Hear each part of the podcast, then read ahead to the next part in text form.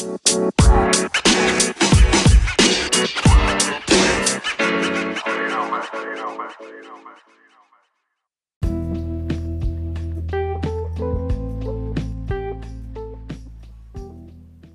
4 de julio de 1998 se jugó uno de los partidos que más recuerdo.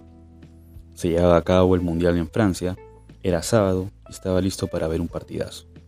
Holanda, mejor dicho, Países Bajos versus Argentina. Había mucha expectativa, pero para mi mala suerte, unos minutos antes de comenzar el encuentro, se va la luz en la zona donde vivía. Entré en desesperación, no sabía qué hacer, y en ese momento no quedó otra que quitarle las pilas a relojes o cualquier otro artefacto para ponérselas a una radio no tan vieja que nos sacó del apuro. Para un chico de 11 años no es lo mismo verlo en directo que escucharlo. Era el primer mundial que seguía a detalle y me pasaba esto. Pero bueno, no quedaba de otra. Fue en aquella locución del partido que escucho por primera vez de la momia Stam, centraz neerlandés, que luego se convertiría en uno de mis favoritos. Hasta en los videojuegos de fútbol de la época lo utilizaba.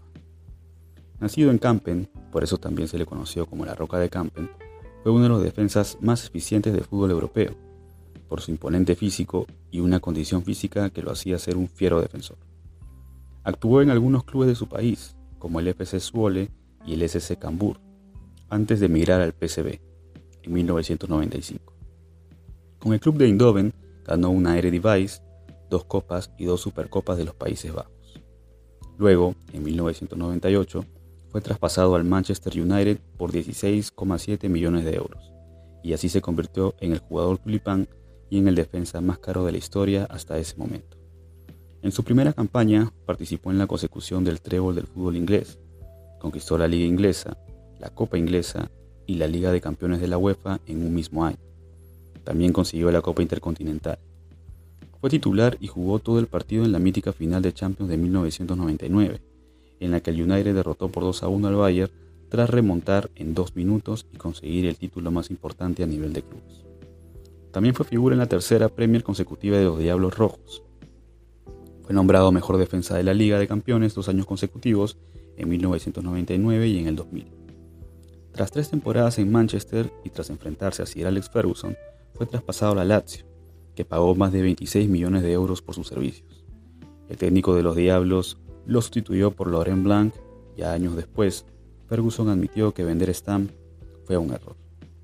Su carrera se vio truncada cuando en un examen antidopaje dio positivo por consumir nandrolona. La momia fue suspendida por cuatro meses y luego de esa sanción ayudó al equipo a quedar cuarto en la Liga Italiana en la temporada 2003-2004 y a conseguir una Copa Italia. En 2004 fue fichado por el AC Milán y fue subcampeón de Europa tras caer con los Rossoneri en la famosa final de Champions ante el Liverpool, conocida como el Milagro de Estambul, donde le remontarían un 3 a 0 y terminarían perdiendo en la tanda de penales. En julio de 2006 volvió a su país y se convirtió en nuevo jugador del Ajax de Ámsterdam, donde el vínculo con los Ajax se ajustó por dos temporadas. Desde que llegó fue el capitán del equipo, como tal, ganó la Supercopa de los Países Bajos y la Copa de ese mismo país. Con su selección jugó las Eurocopas de 1996, 2000 y 2004 y el Mundial de 1998, al cual hacíamos referencia, donde quedaron cuartos detrás de la sorprendente Croacia de Zúcar. El 29 de octubre de 2007 anunció su retirada a los 35 años, por las lesiones que llevaba arrastrando desde hacía ya un tiempo.